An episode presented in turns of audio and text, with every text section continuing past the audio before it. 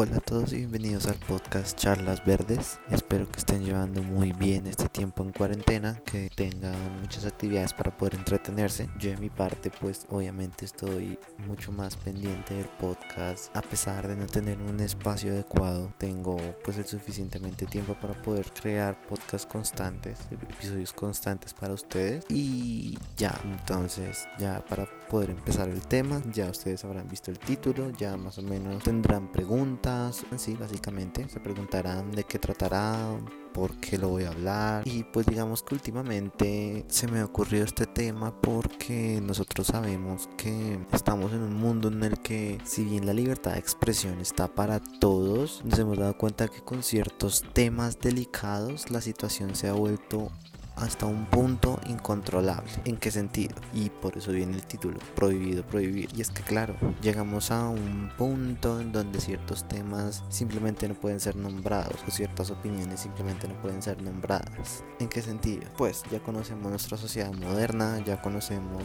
que últimamente el drama nos maneja a todos, ya sabemos que todos estamos como sensibles respecto a ciertos temas o en nuestra vida cotidiana, o sea, nosotros nos hemos dado cuenta de que hay muchas personas o incluso nosotros mismos llegamos a un punto en el que somos increíblemente sensibles con ciertos temas o con ciertas opiniones o con ciertas críticas que nos den a nosotros. Que en cierto punto, no estoy diciendo que todas las críticas sean buenas, pero pues llegamos a un punto en el que simplemente creemos que todas las críticas son malas y de esta manera como que censuramos todo lo que nos digan. Aquí obviamente entra lo políticamente correcto y las ideas globalizadas. Lo políticamente correcto ya todos lo conocemos. Todos sabemos que es lo políticamente correcto y que es lo políticamente incorrecto. Todos conocemos esas ideas o preguntas que en algún momento han pasado por nuestra mente y que nosotros sabemos que simplemente no pueden suceder. ¿Por qué me refiero a esto?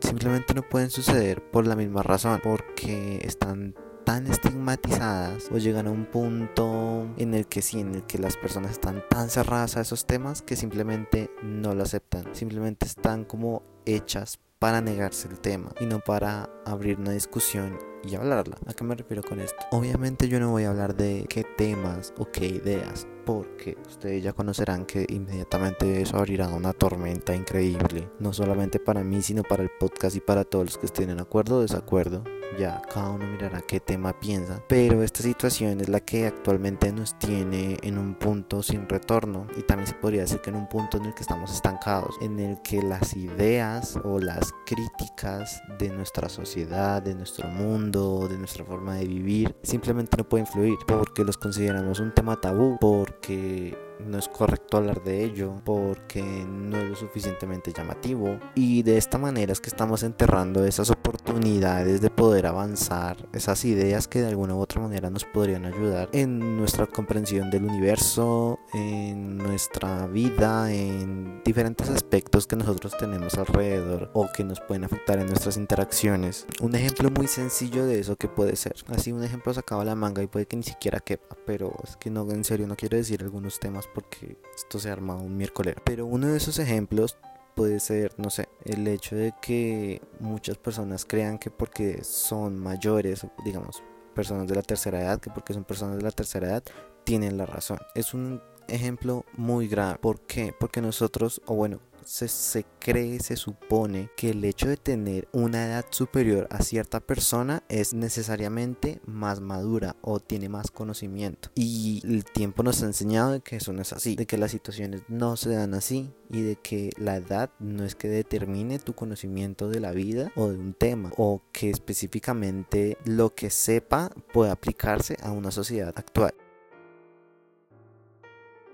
Más que todo en estos tiempos nosotros nos hemos dado cuenta de que las sociedades han cambiado muy rápido, de que nuestra generación se parece en absoluto a la generación de nuestros papás o siquiera de nuestros primos mayores que tengan 30 y pico de años, 40, ni siquiera. La sociedad ha cambiado tan rápido en tan poco tiempo que generalmente se cree que las personas mayores siempre tienen la razón a todos los problemas que vienen de parte de la sociedad, de las, de las personas, del mundo, de, de todo. Pero la situación no es así nosotros tenemos que darnos cuenta de que en realidad, si bien muchas de esas ideas que ellos tengan, de esas experiencias son muy útiles, porque es verdad, tampoco es que todo lo que ellos sepan no sirva, mucho de lo que ellos han aprendido todavía está vigente, hay muchas otras que en realidad ya no aplican, hay muchas otras situaciones en las que simplemente ese problema se haya superado o que no sea momento para que esa persona piense en ello o no sé, hay diferentes factores que pueden afectar a que eso ya no pase, cosa que esas personas no entienden. Digamos, no sé qué ejemplo decirles como tal,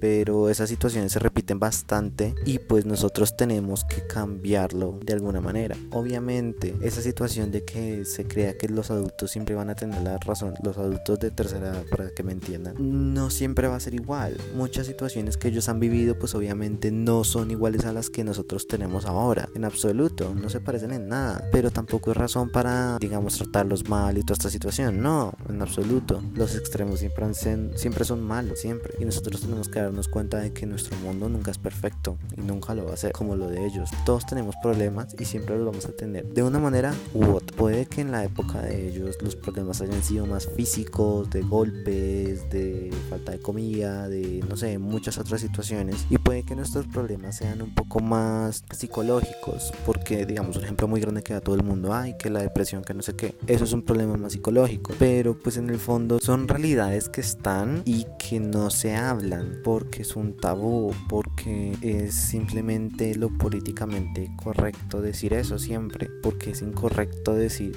una cosa o la otra. llegamos a un punto en el que vivimos en una burbuja en una burbuja utópica y eso simplemente no se puede dar, así de sencillo. Entonces lo que yo les quería decir era básicamente eso, era darnos cuenta de que en realidad el hecho de pensar cómo, cómo explicárselos, el hecho de decir que lo políticamente incorrecto, lo políticamente correcto, es una forma de censura que al final puede que sea bueno como puede que sea malo, pero que nosotros tenemos que entrar a pensar críticamente acerca de esas ideas, porque muchas de ellas simplemente no se valoran porque no es lo que la sociedad piensa, porque no es lo que la gran mayoría está pensando ahorita. Entonces, como no es lo que se está pensando ahorita, entonces no sirve, no se habla porque no puede ser, y eso no puede seguir siendo así. Y ya, eso era básicamente lo que les quería decir por el día de hoy otro tema un poquito corto, la verdad. Intento más que todo hacerlo como entre 9, 10 minutos, algo cortico, que no sea tan, tan sustancioso. Obviamente, si el tema lo merece, pues lo merece. Pero pues en este caso siento que no hay mucho que hablar de ello, ¿no? Porque depende de todos nosotros. Y pues la perspectiva de cada uno tiene que enriquecerse de diferentes maneras. Como cuáles, yo qué sé. O sea, por hablar de algo, leer más, no sé, conocer más mundo, darse cuenta de todo lo que está sucediendo alrededor de nosotros en esta, digamos, en estos tiempos de pandemia, de cuarentena, tenemos que